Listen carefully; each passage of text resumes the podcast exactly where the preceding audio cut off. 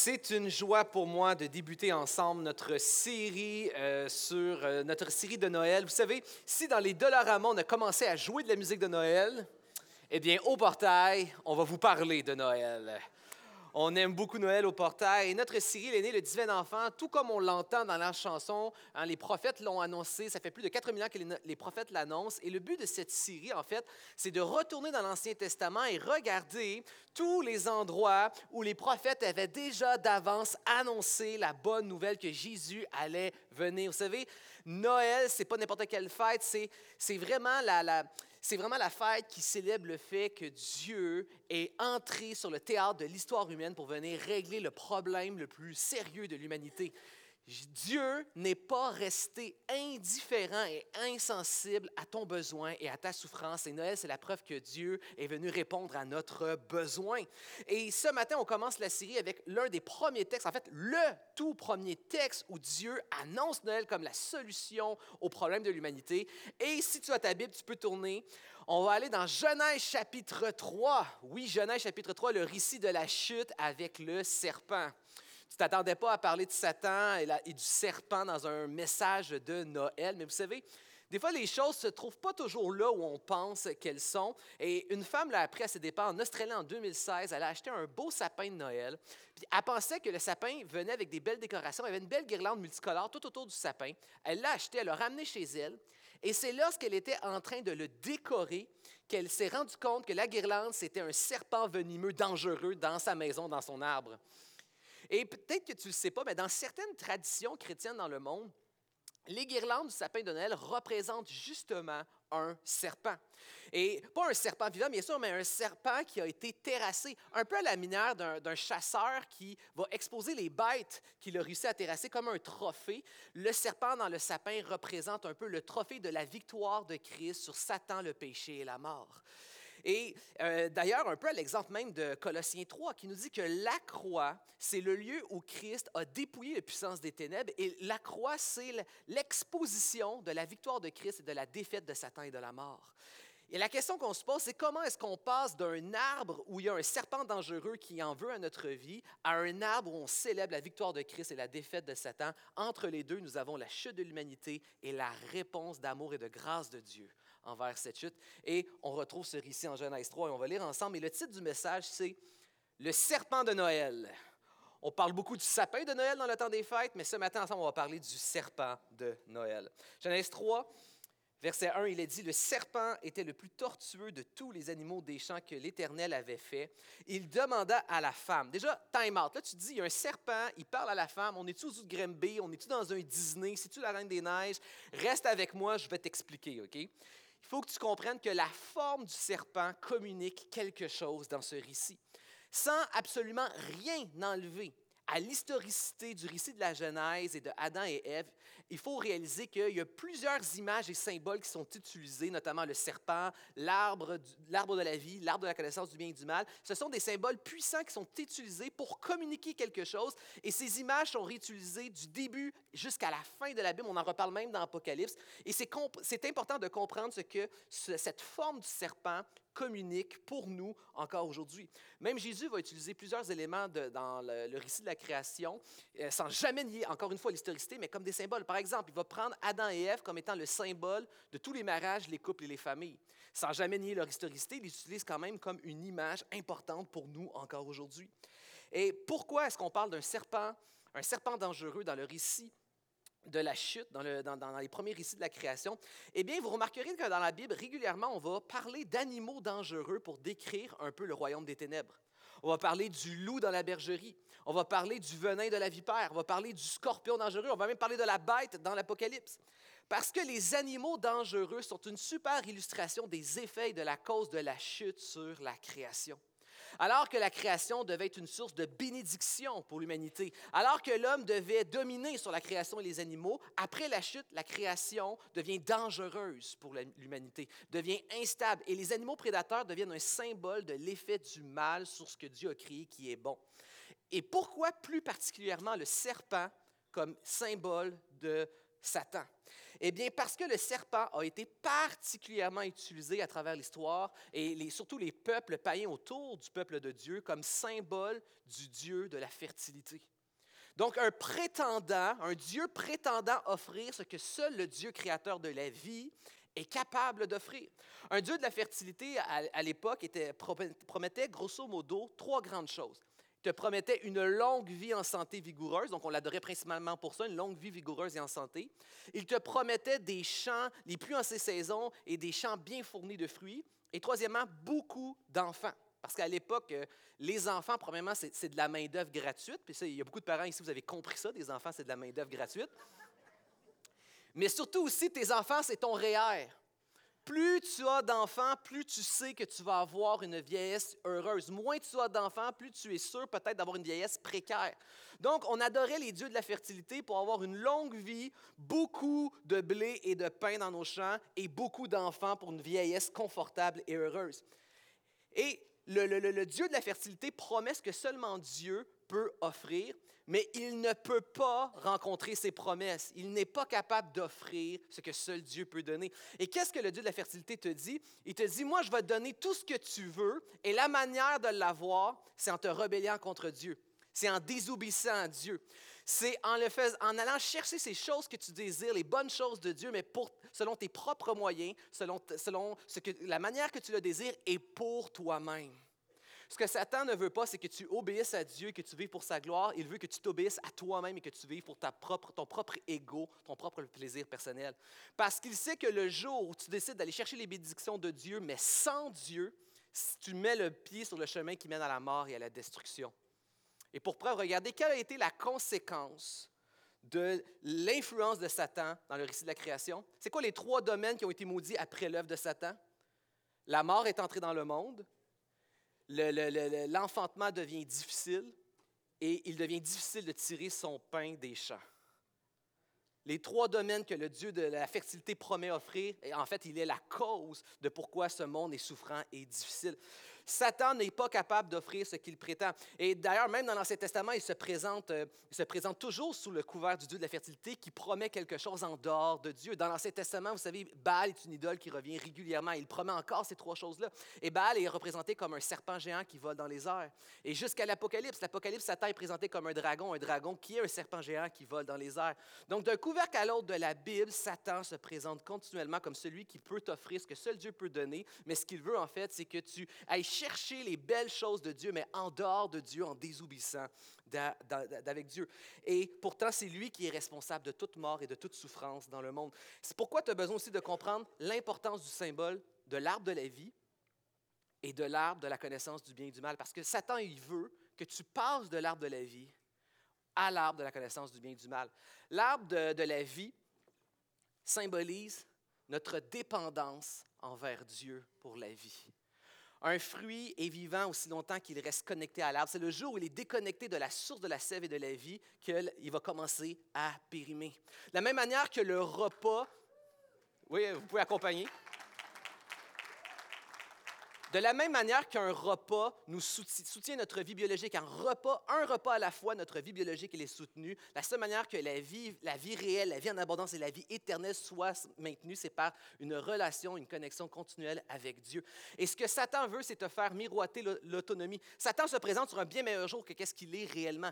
Ce qu'il te dit, c'est moi, je vais te libérer, je vais te donner l'autonomie, tu vas pouvoir aller chercher toutes les belles choses que tu veux pour toi-même. Et la manière d'aller les chercher, c'est en faisant un raccourci, c'est en dehors de Dieu. Te fait miroiter la bénédiction, il te fait miroiter l'autonomie, mais il sait que le jour où tu décides d'être autonome de Dieu, en fait, tu te découpes, tu te coupes de celui qui a créé la vie et qui soutient la vie, un peu comme la, pomme qui est arrachée de l'arbre. Il sait que c'est le chemin où tu commences à mourir, c'est le jour où tu te déconnectes de la vie. Dieu n'est pas simplement le créateur de la vie, il est la source de toute vie. Et Satan veut que tu te déconnectes. Et c'est pour ça qu'il désire que tu ailles vers l'arbre de la connaissance du bien et du mal, parce que l'arbre de la connaissance du bien et du mal, c'est l'arbre qui, qui dit Maintenant, je vis par mes propres forces, par mes propres ressources. C'est moi qui détermine pour moi-même ce qui est vrai, ce qui est faux, ce qui est bien ce qui est mal. Je suis mon propre Dieu. Je suis ma propre ressource, autonome et indépendant de Dieu. En fait, ce que tu es, c'est ça. Ta propre ressource de vie. Si Dieu, le Créateur, est la source de vie, tu te déconnectes de Dieu, tu es ta propre source de vie. On n'allumera pas beaucoup de sapins avec ça aujourd'hui, mesdames et messieurs. Satan veut que tu passes de l'arbre de la vie à l'arbre de la connaissance du bien et du mal. Et pourquoi le récit la Genèse est tellement important dans la Bible? Il est mis au début. Parce que le récit de la Genèse doit servir à être notre paire de lunettes pour comprendre comment fonctionne le monde et quel est notre vrai problème à nous et le vrai problème dans le monde et quelle est la véritable solution que Dieu offre à ce problème-là. Tout le monde ici, nous expérimentons chaque jour les conséquences de la chute. La souffrance physique par la maladie et la mort, souffrance émotionnelle, souffrance relationnelle et souffrance spirituelle aussi. Privé de la gloire de Dieu, sens, lassitude à la vie, manque de sens. Nous, nous, nous, subissons continuellement les symptômes de la chute. Et alors que ce monde cherche continuellement comment régler le problème, on ne peut pas gérer les symptômes on doit régler la maladie à la source et le problème, c'est que nous sommes séparés de Dieu, coupés de sa gloire. Nous vivons rebelles, autonomes, indépendamment de celui qui a créé la source et qui est la source de la vie. Nous avons besoin du récit de la création pour comprendre notre, véritable besoin et pouvoir mieux apprécier la solution en Jésus-Christ que Dieu nous a donnée. En Christ, nous sommes restaurés dans notre position de créature créée pour bénéficier de sa gloire. En Christ, nous sommes maintenant réconciliés avec Dieu, notre Créateur, source de vie. Et, non seulement le récit de la création, c'est notre paire de lunettes pour comprendre le problème et la solution, mais c'est aussi un rappel que Satan est toujours là et c'est toujours les mêmes méthodes que Satan utilise pour nous amener avec lui dans la rébellion contre Dieu. Il est toujours le même. Vous savez, il y a toujours deux extrêmes lorsqu'on parle de Satan, du combat spirituel et des démons. Il y a des églises qui en parlent tout le temps, Satan est partout, il faut le combattre, il faut le vaincre. Il y a des églises qui en parlent tout le temps et qui en parlent même mal. Et il y a des églises à l'autre opposé qui en parlent jamais, qui l'ignorent et qui l'oublient. Jésus n'a jamais dit que nous devions aller combattre Satan. Jésus n'a jamais dit qu'on devait lier l'ennemi. D'ailleurs, quand Jésus parle de lier sur la terre dans les cieux, en Matthieu, on a tout un message sur qu'est-ce que Jésus est en train de, discuter ici. On parle de l'exercice de l'autorité dans l'Église, mais c'est un autre message, je vous invite à aller l'écouter. On a, prêché sur le sujet. Mais Jésus n'a jamais dit de lier l'ennemi. Jésus n'a jamais dit d'oublier euh, et d'ignorer l'ennemi. Jésus a dit de veiller, il y a un ennemi. Le croyant ne combat pas pour la victoire, le, croyant combat en demeurant dans la victoire de Jésus-Christ, frères et sœurs. Est-ce que je peux entendre un Amen?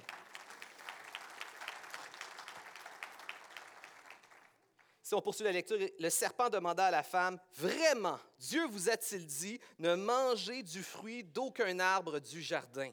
Après avoir vu la forme du serpent, maintenant nous voyons la motivation du serpent. Qu'est-ce que Satan recherche réellement en allant tenter Adam et Ève? Satan, contrairement à ce qu'on pourrait penser, ne recherche pas l'adoration. Moi, c'est ce que j'ai cru longtemps quand j'étais jeune croyant. Satan, ce qu'il veut, c'est qu'on l'adore à la place de Dieu. Satan ne recherche pas l'adoration. Ce que, Satan recherche, c'est la rébellion. Il veut nous inviter dans sa rébellion. Et pour nous amener dans sa rébellion, il doit camoufler ses intentions. Satan se présente comme un ange de lumière. Satan se présente sur un bien meilleur jour que qu'est-ce qu'il est réellement. C'est un peu comme cette blague de Noël, je ne sais pas si vous l'avez déjà entendu. C'est un homme qui est dans une cellule de commissariat de police. Et là, il y a un autre homme qui rentre dans le commissariat et qui rentre dans la cellule. Puis là, il demande Pourquoi toi, la police t'a amené ici aujourd'hui Il dit Ben, tu le sais, on est fin novembre, puis ben, j'ai commencé mes, mes, emplettes du temps des fêtes, puis euh, j'ai été arrêté pour ça. Puis là, il dit Ah, ouais, il y a une date maintenant légale où on a le droit de commencer ou pas commencer nos achats du temps des fêtes. Il dit, ben oui, il paraît qu'on n'a pas le droit de commencer nos emplettes avant que le magasin ait ouvert. Satan se présente sur un bien meilleur jour que qu'est-ce qu'il est réellement. Il est venu nous amener dans une rébellion contre Dieu. Genèse 3 se situe juste après Genèse 1 et 2. Vous avez vu que j'ai fait des bons cours en théologie? Genèse 3 se situe après Genèse 1 et 2. Dieu vient de créer le monde et dans toute chose, Dieu a amené un ordre.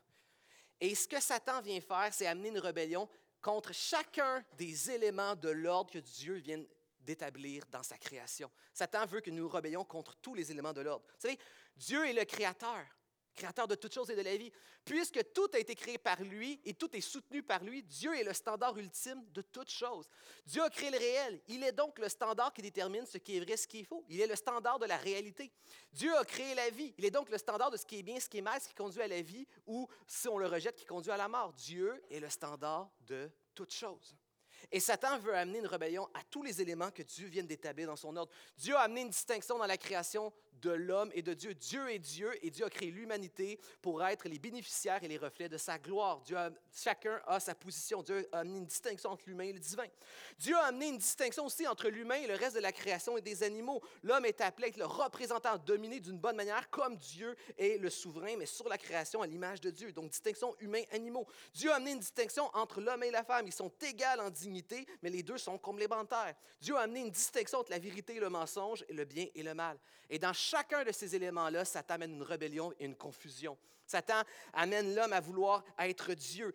Satan se présente comme un animal de la création qui vient maintenant dominer sur l'homme. Satan amène séparation, confusion entre l'homme et la femme. Et Satan veut amener confusion dans la vérité, confusion dans le bien et le mal. Et tous ces éléments-là encore aujourd'hui sont présents que ce soit le, serpent dans le Jardin d'Éden, que ce soit Baal dans l'Ancien Testament, ou que ce soit la culture populaire d'aujourd'hui, Satan veut toujours amener confusion entre l'homme et le divin, entre l'homme et la femme, entre l'homme, la création les animaux, entre le bien et le mal, entre la vérité et le mensonge. Satan veut nous amener dans sa rébellion. Satan se présente toujours sur un bien meilleur jour que ce qu'il est vraiment. Il veut te faire miroiter l'autonomie, la libération, d'avoir accès à toutes les choses que tu veux, mais il sait que le jour où tu vis pour toi-même déconnecté de Dieu, ça t'amène à la mort. Il n'y a pas si longtemps, j'étais en voyage aux États-Unis et euh, j'étais dans l'État du Massachusetts et je suis passé dans la ville de Salem. Je ne sais pas si vous connaissez la ville de Salem. C'est une ville qui est reconnue pour deux choses différentes, complètement opposées. C'est une ville qui est importante dans l'histoire des puritains, qui sont euh, les ancêtres des chrétiens évangéliques modernes d'aujourd'hui. Mais c'est une ville aussi qui est réputée pour sa, sorcellerie. Vous avez déjà entendu parler des, sorcières de Salem. Et en visitant cette ville, effectivement, il y a une surreprésentation de la sorcellerie un peu partout dans la ville. Et il y a aussi un, édifice qui est connu mondialement à Salem, qui est le Temple de Satan. Et j'ai été très surpris lorsque j'ai vu le Temple de Satan de, lire le slogan qui est associé au temple de Satan.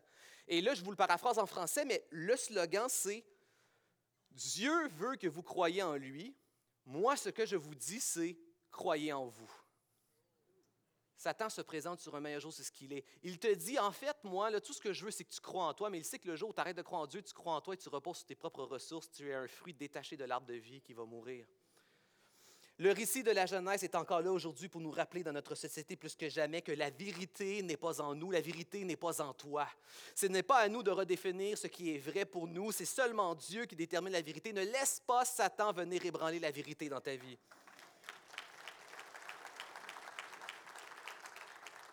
Et la même chose pour la moralité. Alors que la société dit fais ce qui te semble bon, le récit de la, Genèse nous rappelle que Dieu détermine ce qui est vrai, ce qui est bon. Ne laisse pas Satan venir dans ta vie, ébranler ce que Dieu a déterminé bien et mal. Et alors qu'on vit dans une société qui dit écoute ton cœur, les proverbes et Jésus vont nous dire méfie-toi plus que toute autre chose de ton cœur qui est contaminé par le péché, qui par nature désire toujours la rébellion avec Satan plutôt que la vie avec Dieu.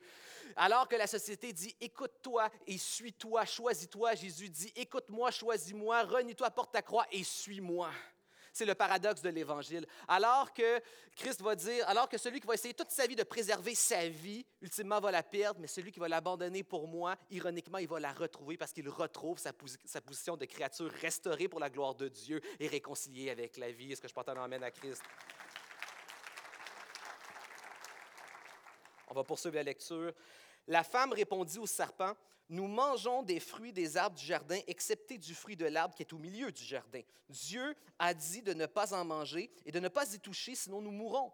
Alors le serpent dit à la femme, mais pas du tout, vous ne mourrez pas seulement. Dieu sait bien que le jour où vous en mangerez, vos yeux s'ouvriront et vous serez comme des dieux, choisissant pour vous-même entre le bien et le mal. Ici se révèle maintenant la stratégie du serpent pour nous amener dans sa rébellion. Vous savez, pour bien être capable de parer une stratégie, il faut comprendre la stratégie. Dans, le milieu des affaires, partout, les gens ont des stratégies pour vous faire faire ce que vous voulez. Vous savez que même les vendeurs ont toujours une stratégie. Si tu veux déjouer un vendeur, il faut que tu connaisses sa stratégie. Ils ont toutes la même, euh, les vendeurs de porte-à-porte ont toujours la même stratégie. Ils te font leur pitch de vente, puis ils terminent en disant à quel nom je signe la facture. Puis là, après, il le sait que le premier qui parle va perdre. Donc, lui, ce qu'il fait, c'est qu'il ne dit plus rien, il veut te laisser parler en premier. Et après, il fait juste répéter ce que tu dis avec un air étonné. Donc, si tu dis, ben là, c'est ben trop cher, il va dire, c'est ben trop cher. Tu dis, ben, en fait, c'est un peu en haut de mes moyens. Ah oui, c'est un peu en haut de tes moyens? Ben, je serais capable d'y arriver. Tu serais capable d'y arriver? Ben, c'est accessible finalement. Donc, à quel nom je fais la facture? C'est sa stratégie. Satan a toujours la même stratégie. Tu dois la connaître et la déjouer. D'ailleurs, Satan a utilisé la même stratégie contre Jésus lorsqu'il est allé dans le désert dans son jeûne. Et Jésus a déjoué Satan. Jésus a réussi dans le désert ce qu'Adam et Ève ont échoué dans le jardin. Tu dois comprendre la stratégie de Satan. Et voyons un peu ce que Satan fait. Premièrement, ce que Satan fait, c'est qu'il va isoler l'homme et la femme ensemble. Il va isoler et s'attaquer à Ève. Il ne s'est pas attaqué aux, aux deux ensemble lorsqu'ils sont à leur plus fort, il les a isolés. Et là, comprends-moi bien, okay, frères et sœurs. J'ai, j'ai, euh, ça fait 22 ans que je, je sers dans l'Église. Ça fait plus de, ça fait 34 ans que je suis dans une famille chrétienne. Mon père est pasteur. Ça fait 10 ans que je suis pasteur. Et de toute ma vie, de toutes les expériences, de tout ce que j'ai vu, je n'ai jamais, jamais, jamais, répétez après moi, jamais. jamais vu un croyant aller mieux dans sa vie personnelle et sa vie spirituelle en quittant et s'isolant des frères et des sœurs et de l'Église. Jamais. On comprend qu'il y a toutes sortes de saisons dans la vie. Il y a des gens parfois qui peuvent vivre de grosses situations, de grosses épreuves, de grosses souffrances, mais le jour où un croyant dit Je me coupe de la famille de Dieu, de la maison de Dieu, jamais ce croyant s'améliore dans sa vie personnelle et spirituelle. Jamais. Mais il y a aussi, il y a aussi des croyants qui restent dans l'Église. Il y a des gens ici, tu es présent dans l'Église, mais tu vis dans le silence de quelque chose. L'ennemi t'oppresse et te garde esclave dans quelque chose que tu n'as jamais ouvert, que tu n'as jamais communiqué. Ne t'isole pas de l'Église, mais on doit aussi briser le silence et parler de ce que nous sommes dans, les domaines de nos vies dans lesquels nous vivons un esclavage justement oppressé. Nous devons amener à la lumière, briser le silence et parler. Nous ne devons pas, frères et sœurs, nous laisser isoler par l'ennemi. Après l'isolation, il tourne une force en faiblesse. Pourquoi Satan est allé vers Ève? Parce que dans leur création, Dieu a créé Adam et Ève avec des tempéraments et des forces différents qui devaient être complémentaires. Et en réponse à Adam, Dieu va créer une Ève qui va avoir cette force de caractère, de tempérament, d'être dans la réceptivité. Donc, Ève a cette force de la réceptivité, mais aussi de cette sensibilité à trouver, justement, à voir la création de Dieu belle. Il va, Satan va l'amener à voir comment que le fruit, il est beau, il est bon ce qui, était un attribut que Dieu a créé, que Dieu a partagé à Ève, qui était la réceptivité, et la sensibilité à la beauté de la, de la, création de Dieu, Satan va venir le contaminer et l'utiliser pour devenir une grande faiblesse. Vous savez, il y a une expression populaire qu'on dit souvent que nous avons les faiblesses de nos forces ou les défauts de nos qualités. Et c'est en partie vrai bibliquement. Dieu nous a créés avec des qualités, des forces, des dons et des tempéraments différents, mais ces tempéraments peuvent être utilisés de manière différente. Une bombe nucléaire, ou, du moins l'énergie nucléaire, peut être puissamment utilisée pour produire beaucoup d'électricité et de vie, mais peut être aussi détournée et créer des millions de morts. Tes, tes, dons, tes talents, tes, tes qualités, ton tempérament, qui est utilisé par ta chair, ton ego contaminé par le péché, peut créer du mal. Mais ces mêmes dons et talents et tempéraments vivifiés par l'Esprit pour la gloire de Dieu peuvent créer un très grand bien dans le royaume de Dieu. Mais ici, Satan va tourner une force en faiblesse. Après l'avoir isolé, tourner une force en faiblesse, Satan va commencer de manière insidieuse à mettre un doute sur la vérité de Dieu. Satan va mettre un doute. Dieu vous a-t-il vraiment dit? Il amène Ève à douter que Dieu dit la vérité. Et encore une fois, de la même manière que je t'ai dit que jamais un chrétien qui s'isole de l'Église va aller mieux dans sa vie personnelle, sa vie spirituelle, le croyant qui s'engage sur un chemin où on commence à redéfinir les vérités de la parole de Dieu, le croyant qui s'engage sur un chemin où il devient de plus en plus libéral dans sa foi, ce n'est pas un chemin habituellement qui améliore sa vie, encore une fois, personnelle et spirituelle. Vous savez, des fois, on peut, on peut imaginer que, ben, dans, toutes les, confessions chrétiennes, il y a plusieurs courants, puis il y a plusieurs options, puis alternatives. Il y a des fois qui sont, plus rigoureuses sur la vérité, plus conservatrices. Il y en a d'autres qui sont beaucoup plus libérales. Puis on peut voir ça parfois peut-être juste comme des choix différents, des options différentes, des alternatives. Mais en fait, l'histoire nous apprend, et, beaucoup de statistiques le démontrent, que le chemin de la foi, les mouvements d'Église qui ont été beaucoup plus libéraux n'ont jamais vraiment bien fonctionné, souvent finissent par arrêter. Et le témoignage des gens qui s'engagent sur le chemin d'une foi qui est, qui est libérale, qui redéfinit la vérité, ce n'est pas simplement une autre option, ce n'est pas simplement une autre foi, une autre option, une autre alternative, c'est simplement le début d'un chemin qui mène vers la perte de la foi. Et beaucoup de statistiques le démontrent. Bien souvent, les chrétiens commencent avec une foi qui devient libérale et finissent finalement agnostiques, finalement athées. Ce n'est pas le chemin du libéralisme n'est pas simplement une foi alternative, c'est le début en fait d'une perte et une mort de la foi. Ici, Satan veut mettre un doute sur la vérité, redéfinir la vérité de Dieu. Mais après avoir mis un doute sur la vérité de Dieu, la deuxième chose que Satan veut faire ensuite, c'est mettre un doute dans l'esprit de Ève sur la bonté de Dieu. Ce qu'il va dire, c'est que non, en fait, en fait, Dieu ne veut pas que vous mangiez de ce fruit-là parce que vous allez devenir vous-même comme des dieux. Satan met en doute les bonnes motivations de Dieu dans l'esprit de Ève. Un doute sur les bontés de Dieu. Et en tant que pasteur, un des privilèges que j'ai, c'est beaucoup d'accompagner des croyants, des frères et des sœurs, euh, dans des, choses qui vivent, dans des questionnements qui vivent, dans des moments difficiles de leur vie. Et quelque chose que j'ai toujours trouvé difficile de voir, que je trouve dommage et triste, c'est beaucoup de croyants qui croient en Dieu, qui veulent servir Dieu, qui obéissent à Dieu, mais dans leur cœur, il y a un fossé quelque part. Ils en veulent à Dieu, ils ont de la misère à apprécier Dieu parce qu'il y a un doute continuel sur les bonnes motivations de Dieu. Il y a un doute sur la bonté de Dieu. Il y a un doute qui demeure sur l'affection de Dieu, la bonté de Dieu et l'amour de Dieu. Et quand ce doute-là subsiste dans le cœur, il y a un fossé. Ils sont là, ils croient, ils obéissent, mais ils ont un doute béant sur l'amour, la bonté et l'affection de Dieu à leur égard. Et la réalité, c'est que si Dieu est véritablement Dieu, nous ne pouvons pas douter de sa bonté. Nous ne pouvons pas douter de sa perfection, de son amour. Et le problème, bien souvent, c'est que nous interprétons Dieu et sa gloire comme nous voyons notre propre ego. Lorsque nous vivons pour Dieu et pour sa gloire, nous avons l'impression de vivre pour un énorme ego surdimensionné. Et il y a un problème ici, c'est que nous interprétons la gloire de Dieu selon notre propre ego personnel qui est contaminé par le péché. Si Dieu est véritablement Dieu, il est l'être absolu, parfait et sans péché. C'est lui qui est le standard de toujours, alors que la Bible déclare qu'il n'y a pas de mal en Dieu, il n'y a pas de méchanceté en Dieu, il n'y a pas de péché en Dieu. Donc déjà, on ne peut pas interpréter Dieu de la même manière que nous, car nous sommes toujours, toutes nos réflexions seront toujours teintées et, et toujours teintées et influencées par notre péché. Donc, notre ego ne peut pas être assimilé à la gloire parfaite de Dieu. Mais plus que ça, Dieu en lui-même, il est un Dieu trinitaire. C'est-à-dire que de toute éternité, Dieu est un seul Dieu, mais en lui-même, il est trois personnes. Et les trois personnes de la Trinité s'aiment mutuellement de toute éternité, se servent, se dévouent et se sacrifient pleinement depuis toute éternité. C'est-à-dire que non seulement Dieu est exempt de tout mal, de tout péché, mais Dieu de toute éternité, il se sacrifie, il se sert, il s'aime chaque personne de la Trinité. Alors que notre ego, il est contaminé par le péché, mais notre ego est aussi souvent tourné pour nous-mêmes, notre propre personne, alors que Dieu, de toute éternité, il est détourné de lui-même et se sert les autres personnes de la Trinité de toute éternité. Dieu est un être parfait. Dieu est exempt de péché et Dieu connaît le service, le dévouement et l'amour et la grâce de toute éternité. Nous ne pouvons pas assimiler notre ego à celle de Dieu. Et c'est pourquoi? Parce que Dieu est Dieu. Nous pouvons avoir des moments de souffrance, on peut avoir des moments de doute, on peut avoir des questionnements des fois qui viennent, qu'on a besoin de temps d'approfondir, de répondre aux questions. Mais dans les priorités de nos convictions, il devrait toujours, peu importe les questions et les situations de nos vies, il devrait y avoir toujours deux convictions qui demeurent toujours. Tout ce que Dieu dit est vrai et ses actions et ses motivations sont toujours bonnes, justes et parfaites. Et ceci pourrait ressembler à du fanatisme, mais ce n'est pas du fanatisme. C'est quoi la différence avec le fanatisme?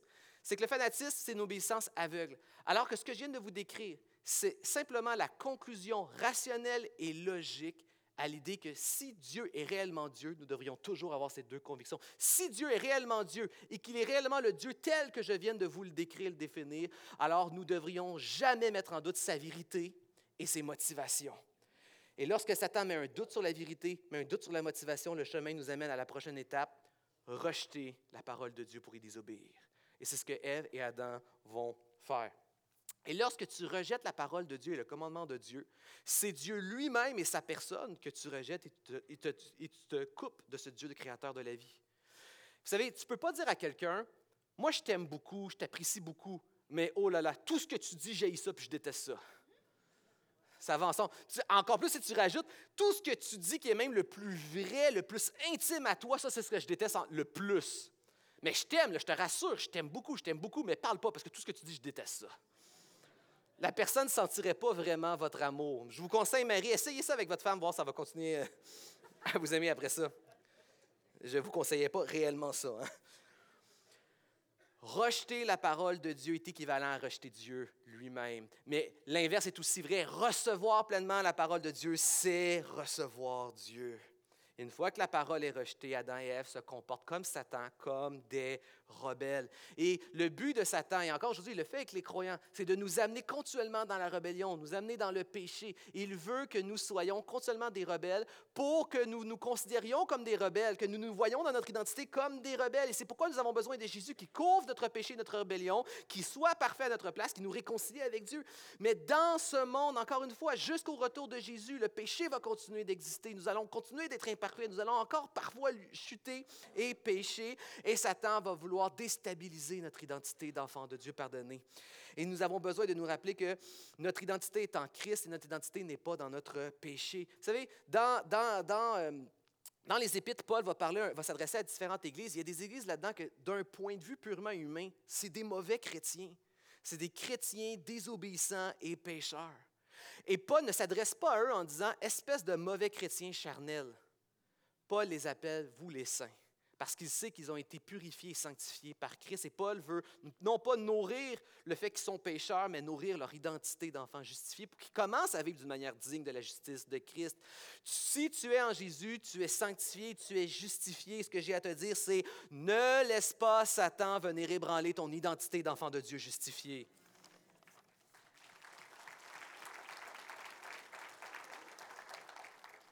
On va poursuivre la, lecture. Aussitôt les yeux de tous deux s'ouvrirent, ils se rendirent compte qu'ils étaient nus. Imaginez la panique dans le regard qu'ils ont dû ressentir à ce moment-là. Tu sais, la, panique d'un enfant qui est dans un jeune enfant qui est dans un centre d'achat puis qui va prendre une main puis ne s'est pas rendu compte que c'était un inconnu, que c'était pas papa ou maman. Là, il se retourne et là, il se rend compte que c'est pas euh, papa ou maman. Puis là, il y a comme une panique qui s'empare de lui. Adam et Ève, depuis le début de leur existence, étaient sous la protection de Dieu. Dieu était une ressource infinie de vie et de bénédiction, et il était une protection complète. Aucun prédateur, aucun danger. Du jour au lendemain, à cause de leurs propres décisions, ils se retrouvent maintenant leurs propres ressources personnelles pour tout et ils se retrouvent complètement à la merci des autres autour d'eux. C'est quelque chose qu'on passe vite par-dessus parce que c'est notre réalité depuis notre naissance, de vivre dans un monde où on est toujours à la merci de tout le monde puis qu'ultimement, on est notre propre ressource. Mais imaginez, ils étaient sous la protection parfaite de Dieu. Ils avaient accès à toutes les ressources de Dieu. Imaginez un enfant de 5 ans qui, du jour au lendemain, ses parents meurent, il se retrouve tout seul dans la rue. Il doit être sa propre ressource du jour au lendemain et il est sa propre aussi protection contre, à la merci du monde autour de lui. Mais Adam et Ève, ils l'ont choisi. Ils réalisent la conséquence de leur action. Maintenant, je suis, je dois dépendre de moi-même alors que j'étais 100% dépendant de Dieu. Et l'autre qui me regarde, je suis à sa merci. Pour la première fois, il peut me faire ce qu'il veut. Il peut me blesser, il peut m'écraser, il peut me tuer. Il peut me faire souffrir, il peut me faire la guerre. Je suis ma propre ressource et je suis à la merci de l'autre et du monde qui m'entoure. La crainte qu'Adam et Ève devaient avoir dans leurs yeux à ce moment-là, de l'un et de l'autre, et de réaliser ce qu'ils ont fait. Et alors, ils se firent des pagnes cousant ensemble des feuilles de figuier. Quelle belle image de la religion inutile. Ils viennent de réaliser la grosse erreur qu'ils font, puis ils essaient de couvrir leur faute. Complètement inutile. La religion inutile qui essaie juste de couvrir quelque chose qu'elle ne peut pas réparer. L'Éternel Dieu appela l'homme et lui dit, Où es-tu Celui-ci répondit, Je t'ai entendu dans le jardin et j'ai eu peur car je suis nu. Alors je me suis caché. Et Dieu dit, Qui t'a appris que tu es nu? Aurais-tu mangé du fruit de l'arbre dont je t'avais défendu de manger Adam répondit, Ben, c'est la femme que tu as placée auprès de moi qui m'a donné du fruit de cet arbre dont j'ai mangé. L'Éternel dit à la femme, Pourquoi tu fais cela Ben, c'est le serpent qui m'a trompé, répondit la femme, et j'en ai mangé. On voit ici les deux attitudes maintenant que l'humanité a face au mal dans le monde depuis l'origine. Victimisation et déresponsabilisation. Victimisation. Le mal, c'est la faute de tout le monde autour de moi. Le mal, c'est extérieur. Il faut régler le mal au lieu d'assumer en fait que le mal est à l'intérieur de nous puis on ne peut pas le régler avec un plaster. Nous sommes tous mauvais à l'intérieur. Le mal est profond et intérieur. Prends les meilleures personnes de ce monde, les mères Teresa de ce monde, envoie-les créer une société parfaite, équitable et justice parfaite. Équitable, parfait, manque de rien. Ça ne va pas prendre une ou deux générations que tous les pires péchés et civistes qu'on voit dans ce monde vont, faire, ressurgir. Le mal n'est pas extérieur, le mal n'est pas les autres, le mal est en chacun d'entre nous. Et déresponsabilisation, c'est de toujours justifier, expliquer son mal. En fait, le mal est à l'extérieur, puis quand moi je fais du mal, ben, c'est la faute des autres, une réaction aux autres, c'est à cause de mon passé, de mon histoire, de mes blessures, victimisation et déresponsabilisation. Nous sommes tous des gens blessés qui blessons. Alors l'Éternel Dieu dit au serpent, Puisque tu as fait cela, te voilà maudit. Je susciterai l'hostilité entre toi et la femme, entre ta descendance et sa descendance. Et là, Dieu parle de deux descendances, mais premièrement la descendance du serpent. À partir du moment où l'humanité a rejeté Dieu et a suivi Satan dans sa, dans sa rébellion, nous sommes des descendants de rebelles. Par nature, lorsque tu viens au monde, ton paramètre par défaut, c'est d'être un rebelle comme Satan. Nous sommes de la descendance, par notre nature, nous sommes descendants de Satan, nous sommes des rebelles. Et comme nous avons choisi le chemin de la rébellion, destiné à la même conclusion que le serpent, c'est-à-dire le jugement pour les rebelles. D'ailleurs, Jésus, il va parler à un moment donné aux, religieux, donc les gens qui essayent le plus possible, ils veulent être des bonnes personnes, ils font des bonnes actions, ils prient, ils font des rituels, ils font tout pour être bons et parfaits devant Dieu. Puis Dieu leur dit, mais en fait, vous êtes une race de vipères qui cherchez à fuir le feu du jugement. nous sommes, nous sommes, les, nous sommes de la race du serpent par nature. Les Juifs, à un moment donné, Jésus va dire, je suis, je suis le Fils de Dieu. Et les Juifs vont répondre, on est tous les enfants de Dieu. Il dit, non, non, non. Il dit, vous êtes les enfants du diable, vous êtes les enfants de la colère. Nous sommes des enfants de rébellion. Nous sommes descendants de la race de Satan. En fait, tu ne savais peut-être pas, mais dans, ta généalogie, très loin, tu vois un serpent comme ancêtre. Là, tu peux te tourner subtilement à côté de toi et dire Ouais, je vois, un lien de famille. Nous sommes naturellement descendants de rébellion. Et c'est pourquoi que nous avons besoin la seule chose que nous avons besoin, ce n'est pas plus de rituels religieux, mais ce que nous avons besoin, c'est d'un changement de nature. Nous avons besoin de recevoir une nouvelle nature qui fait de nous maintenant à nouveau des enfants de Dieu, qui nous permet d'embarquer dans une autre descendance, la descendance de la foi. Pas une descendance génétique, pas une descendance d'un peuple, pas une descendance simplement de ceux qui, ont mis qui croient dans la bonne religion, dans la bonne philosophie. Non, la descendance de la grâce de ceux qui ont mis leur foi simplement dans le fait que Dieu, euh, Dieu va offrir la solution nécessaire pour redevenir son enfant bien-aimé. Et nous avons cette généalogie, la généalogie de la femme. Vous savez, cette généalogie qui mène jusqu'à jusqu'à Christ est tellement important dans la Bible. Tout l'Ancien Testament, toute la Genèse est parcourue d'une généalogie. Cette généalogie revient dans tout l'Ancien Testament et elle se connecte à Jésus dans sa naissance à Noël dans le Nouveau Testament. Que vous lisez Matthieu, que vous lisez Luc, on va lier Jésus dans sa généalogie à travers toute la Bible jusque dans l'Ancien Testament. Et encore une fois, ce n'est pas une généalogie d'une nation ou de la bonne foi, c'est la généalogie d'hommes et de femmes qui ont simplement mis leur foi dans le fait que Dieu allait envoyer celui qui allait nous redonner notre nouvelle nature d'enfant de Dieu, qui allait nous réconcilier, nous C'est des hommes et des femmes pécheurs et imparfaits. Dans cette généalogie-là, vous avez des adultères, vous avez des meurtriers, vous avez des prostituées, vous avez des esclaves, vous avez des pauvres, vous avez des hommes riches aussi. Mais ce que vous avez, c'est des hommes et des femmes qui sont brisés, souffrants, qui reconnaissent leurs besoins qui ont mis simplement leur confiance que Dieu allait fournir la solution en Jésus-Christ. L'aboutissement de cette généalogie de foi va nous donner naissance à notre Messie, à notre salut qui va écraser le serpent. Et on y vient, dernière portion ce matin. Je susciterai l'hostilité entre toi et celle de la femme, entre ta descendance et sa descendance, et celle-ci, c'est-à-dire l'aboutissement de la descendance de la foi de la femme, celle-ci t'écrasera la tête. Oh oui, toi, Satan, tu vas lui blesser le talon, mais lui, il va t'écraser la tête. Et l'Éternel fit à Adam et à sa femme des vêtements de peau pour les habiller. Alors que la conséquence de cette déconnectée de Dieu aurait dû être la mort, la, première mort qu'on voit en Éden, en fait, c'est un animal que Dieu va tuer pour couvrir le péché d'Adam et Ève. Quelle belle illustration de Jésus-Christ qui est allé mourir à notre place pour qu'en échange nous soyons couverts de sa sainteté, alors qu'on méritait la mort.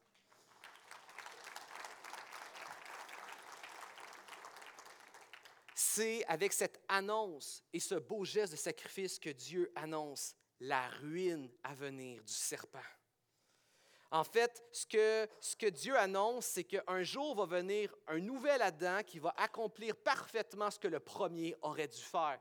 Le premier aurait dû écraser l'ennemi, alors Jésus, lui, un jour, il va l'écraser. Le serpent va le mordre. Il va le mordre, lui donner tout son venin, toute sa mort, toute sa méchanceté. Christ va recevoir l'enfer sur ses épaules à la croix. Il va recevoir notre péché à la croix. Il va recevoir la justice. Il va boire même la justice de Dieu au complet jusqu'à la lit.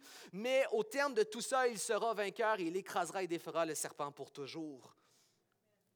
Il fera ce qu'Adam aurait dû faire. Adam aurait dû ne pas se laisser dominer, alors que la tâche d'Adam était d'obéir au commandement de Dieu, préserver la sainteté et l'obéissance du commandement de Dieu et dominer la création. Lorsque le serpent était arrivé tentateur, serpent, euh, Adam aurait dû écraser l'ennemi. Et pensez-y un instant.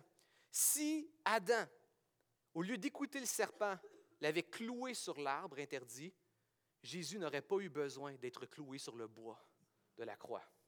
Jésus est venu donner sa vie à accomplir ce que le premier Adam n'avait pas réussi à faire. Et Christ est bien plus, hein, on voit dans ce texte-là qu'il y a une espérance vers bien plus que simplement un autre roi, bien plus que simplement un autre héros, bien plus que simplement un autre Adam faillible. Mais ici, nous avons Dieu qui vient lui-même en personne entrer sur le théâtre de la création pour venir accomplir ce qu'aucun homme avant lui n'avait été capable d'accomplir dans cette généalogie-là.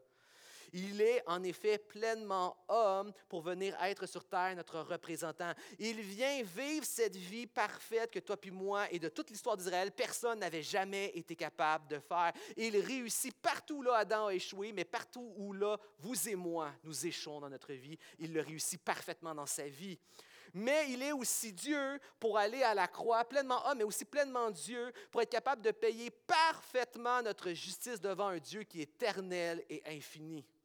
Christ est, simplement, et pas simplement juste mort à la croix, il a subi à la croix notre éternité à l'enfer à notre place. Il a été capable de, de, complètement payer la justice, la colère et le jugement de Dieu au complet à la croix. Et la croix devient maintenant le lieu de la victoire de Christ, la défaite de Satan, la défaite du péché, la défaite de la mort et la défaite de l'enfer pour chacun de ceux qui mettent leur foi en Jésus-Christ. Et je voudrais porter votre attention particulièrement aussi à juste l'étape, avant que Jésus aille à la croix, l'étape de Christ qui descend de ce monde, qui s'incarne et qui vient à nous. La dépromotion qu'il subit et qu'il ne gagne absolument rien. Les seules personnes qui gagnent dans la venue de Christ et la mort de Christ, c'est nous. Lui, il ne gagne rien. Il est parfait de toute éternité entre le Père, le Fils et le Saint-Esprit. Il ne gagne rien à venir, c'est nous qui gagnons tout à ce qu'il vient. Il s'est dépouillé de tout et il a tout perdu dans ce monde pour nous. Je vais inviter les musiciens à s'approcher. Christ, alors que vous êtes à Noël, alors que vous êtes dans vos familles, alors que vous êtes... Ce n'est pas l'histoire de tout le monde, mais pour beaucoup, un, beau moment, une belle fête joyeuse, lumineuse, entourée, comblée. Imaginez, Christ était dans un bien meilleur endroit que ça, encore plus comblé. Il était dans le meilleur endroit du monde, dans la présence parfaite et sainte de Dieu. Et il quitte le meilleur endroit au monde pour venir dans le pire, celui qui est privé de la gloire de Dieu, celui qui est dans le froid, les ténèbres, la souffrance et le péché. Et il y vient pour rien gagner, tout perdre encore, pour que nous, nous soyons rétablis comme enfants de Dieu, réconciliés.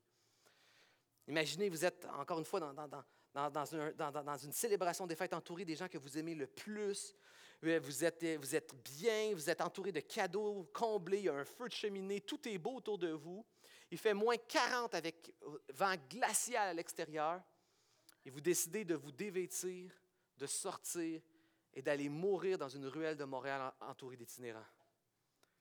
Cette image-là ne, rend même pas pleinement justice à tout ce que Christ a fait pour nous et la dépromotion que ça a été de quitter le ciel pour nous alors qu'il n'avait absolument rien à gagner. Un peu à l'image de ce, capitaine de bateau, capitaine Taylor, en 1996, euh, qui travaillait la veille de Noël le soir. Il était avec son équipage de bateau et leur tâche était de réparer des ponts dans l'État de Virginie aux États-Unis. Et ils étaient à leur dernier pont, ils étaient, ils étaient en train de terminer leur travail. Il faisait nuit, il faisait glacial ce soir-là. Il terminait sa tâche et il retournait rejoindre sa famille pour la célébration du réveillon de Noël. Et alors qu'il terminait, un homme est tombé du pont et est tombé dans l'eau glaciale. Et dans une eau aussi glaciale, tu n'as pas beaucoup de temps. Et ton, ton effort, elle est très limité. Il voit que l'homme va se noyer. Mais il voit que non loin de l'homme, il y a une souche d'arbre qui pourrait le, maintenir le temps d'être rescapé. Et le capitaine sait très bien qu'ils n'auront pas le temps d'abaisser le bateau de sauvetage à l'eau avant qu'il se noie. Alors le capitaine, sans hésiter, se tourne vers son équipage et il dit Dépêchez-vous le plus vite possible pour descendre le bateau puis aller le chercher. Et sans hésiter, il saute à l'eau, il nage jusqu'à l'homme et il utilise ses dernières forces pour le pousser sur le bio de bois qui flotte. Incroyable. Je, m'imagine être m'en aller rejoindre mon épouse que j'aime plus que tout et ma petite fille de deux ans que j'aime plus que tout. Imaginez cet homme qui avait sa famille, qui avait son réveillon de Noël et qui n'a pas hésité à se sacrifier pour sauver une vie. Et lorsqu'on lorsqu'on a, on a, recherché le témoignage de qu'est-ce qui a pu motiver cet homme à faire ça, qu'est-ce qui a pu motiver cet homme à faire ce geste, on a répondu, il croyait tellement que Christ avait absolument tout donné pour lui, qu'il prenait soin de lui, de sa famille, qu'il était sa vie, sa résurrection, son, son, son chemin vers le Dieu de vie, qu'il n'aurait pas hésité à sacrifier sa vie s'il y avait un simple doute que l'homme dans l'eau n'avait pas fait la paix avec Dieu pour lui donner simplement un peu plus de temps de vivre, pour connaître le Dieu de vie. En ce temps de Noël, je t'invite à faire la paix avec Dieu, à mettre pleinement ta foi en Jésus-Christ, être restauré comme enfant de Dieu qui est destiné non pas au jugement de la race du serpent, mais destiné à la vie éternelle avec le Dieu de gloire, créateur de la vie, de la beauté, de la bonté.